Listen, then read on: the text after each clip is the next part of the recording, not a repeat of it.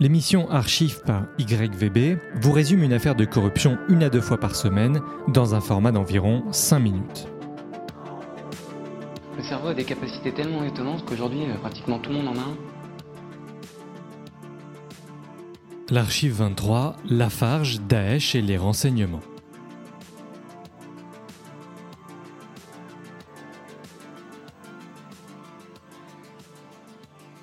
Cette archive détaille comment le fabricant français de ciment leader mondial et emblème du CAC 40 s'est retrouvé à financer l'effort de guerre du groupe terroriste Daesh tout en informant les services de renseignement français. Pour le contexte, on commence avec l'ONG de défense des droits de l'homme à l'international nommée Sherpa, qui décide en novembre 2016 de soutenir la plainte au tribunal de Paris de 11 anciens employés de Lafarge concernant des activités criminelles d'une filiale nommée Lafarge Siemens Syria. Ces employés ont estimé que leur vie avait été mise en danger, car bien que connaissant la dangerosité de la situation, le cimentier français avait décidé de poursuivre son activité. Et pour cause, plusieurs de ses employés auraient subi des kidnappings par des groupes belligérants. L'usine se trouvait à Djalibiye, à environ 80 km de Raqqa, et pour rappel, Raqqa était entre 2013 et 2017 totalement contrôlée par l'État islamique. Voici les chefs d'accusation soutenus par l'association Sherpa. Financement d'une entreprise terroriste, complicité de crimes de guerre, complicité de crimes contre l'humanité et mise en danger de la vie d'autrui. L'affaire implique pas moins de six cadres de la Farge, dont Bruno Lafont, président, Jean-Claude Veillard, directeur de la Sûreté, et Frédéric Jolibois, ancien directeur de la filiale syrienne. L'entreprise est accusée d'avoir financé plusieurs groupes armés, dont les terroristes de Daesh, afin de maintenir les activités de son usine, alors qu'à la même période, l'ensemble des entreprises décident de fuir ce pays en guerre. L'autre volet plus intrigant de cette affaire, c'est la relation entre ces mêmes responsables et les différents services de renseignement français. De très nombreuses preuves sont sorties au fil des années, des témoignages d'employés, des laissés-passer tamponnés par le directeur des finances de l'État islamique, des emails quasi quotidiens entre Jean-Claude Veillard et des agents des services de renseignement, un rapport du cabinet d'avocats américain Baker McKenzie, l'enquête de la justice française et surtout les aveux même des responsables de la Farge. On va voir quelles sont les raisons de ces poursuites judiciaires qui dénoncent donc les activités de la Farge en Syrie entre 2011 et 2015. Ils sont accusés d'avoir financé des groupes terroristes belligérants en Syrie, dont l'État islamique à hauteur de 5 millions de dollars. Ces chiffres peuvent varier selon les sources, on parle parfois de plus de 10 millions de dollars. D'après un audit interne, la somme revenant à Daesh aurait été de 500 000 dollars. L'autre accusation est de ne pas avoir agi dans l'intérêt de la sécurité de leurs employés. Pour la partie financement, ces versements auraient été considérés comme des taxes pour garantir la sécurité des employés et permettre au ciment de transiter normalement à travers les routes syriennes. Ces accords ont pu être conclus avec l'intervention de plusieurs intermédiaires, dont Firas Tlas, homme d'affaires influent et opposant à Bachar al-Assad. Par exemple, on sait que du cash a été utilisé pour acheter du pétrole à des fournisseurs proches de Daesh grâce à un échange d'emails entre Mamdou Al-Khalid, un responsable de la Farge, et Bruno Pêcheux, manager général, où le premier avertissait le second que si le régime syrien de Bachar al-Assad apprenait que la Farge achetait du pétrole à une organisation non contrôlé par son régime, cela pourrait avoir des conséquences néfastes. Autre élément qui prouve l'aide de la part de la Farge à l'effort de guerre de Daesh, le béton. Selon Abou Eskandar, directeur d'une compagnie de transport, les camions de la Farge auraient livré du ciment à Raqqa et à Deir ez-Zor, deux villes sous contrôle de l'État islamique. Ce ciment aurait, par voie de conséquence, servi à fortifier les différentes bases armées. En ce qui concerne la sécurité des employés, les mises en danger les plus probantes furent les kidnappings ou tentatives de kidnapping subis par les employés de Lafarge.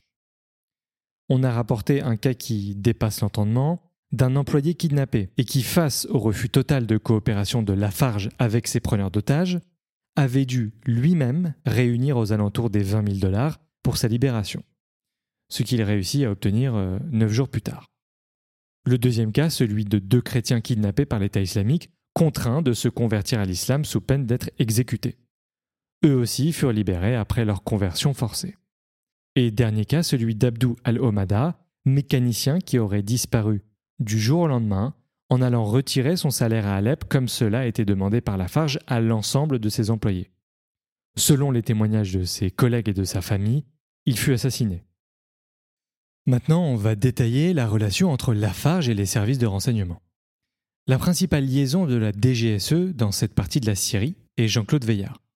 Ancien membre des forces spéciales des commandos de marine et comme je l'ai dit, responsable sûreté pour Lafarge, il aurait rencontré à des dizaines de reprises des officiers du renseignement entre 2011 et 2014. Les services demanderont par exemple à Veillard des informations sur les lieux où auraient pu évoluer des djihadistes français ou simplement les emplacements des checkpoints. Mais Veillard dépassera toutes les attentes de la DGSE, puisqu'en 2016, l'un des terroristes français les plus recherchés, Kevin Giavarch, sera arrêté en Turquie grâce aux informations fournies par les intermédiaires de Veillard. Autre information hors de prix, un tableau Excel, encore une fois fourni par le directeur de la Sûreté, qui comportait les noms de responsables de plusieurs groupes terroristes avec leurs liens familiaux, numéros de téléphone et adresses électroniques. Dès lors, on comprend que pour les renseignements français, l'usine est une mine d'or à information, étant donné sa proximité avec les différents groupes armés dans la zone. On sait même qu'un certain Ahmad Jaloudi, intermédiaire pour la Farge, a rencontré directement un haut gradé de Daesh afin de négocier des laissés-passer. D'ailleurs, euh, Jaloudi rencontrera régulièrement des responsables de l'État islamique.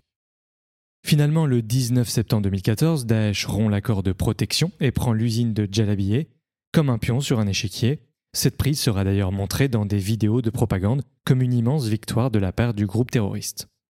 Voici l'extrait d'un mail de Veillard à un agent de la DGSE à cette même période. Je cite L'usine est maintenant occupée par Daesh, qui bénéficie de notre cantine, clinique et base de vie. Nous cherchons maintenant une voie pour payer la taxe, car leur jugement est simple, la conversion, la taxe ou la vie.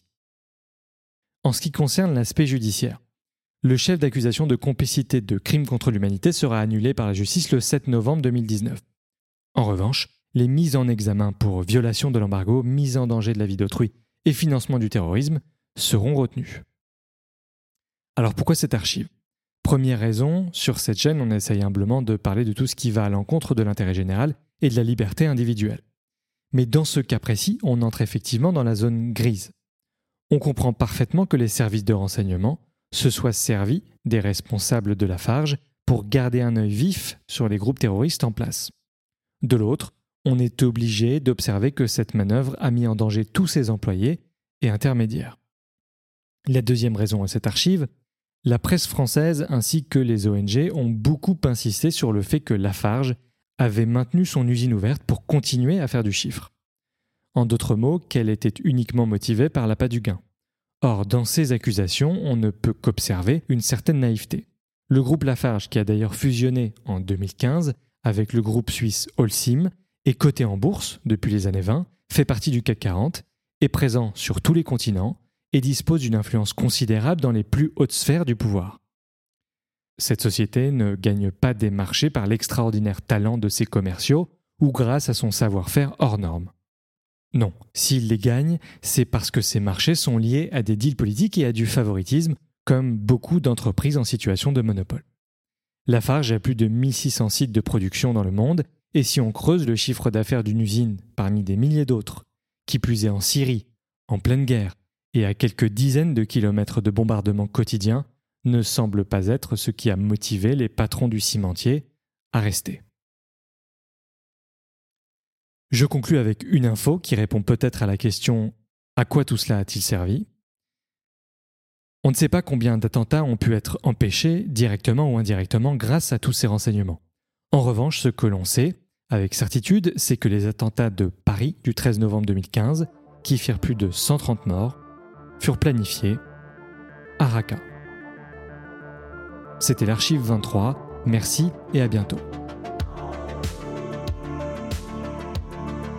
Je voudrais construire des asiles de cons, mais vous imaginez un peu la taille des bâtiments. Okay, Houston, we've had a problem here.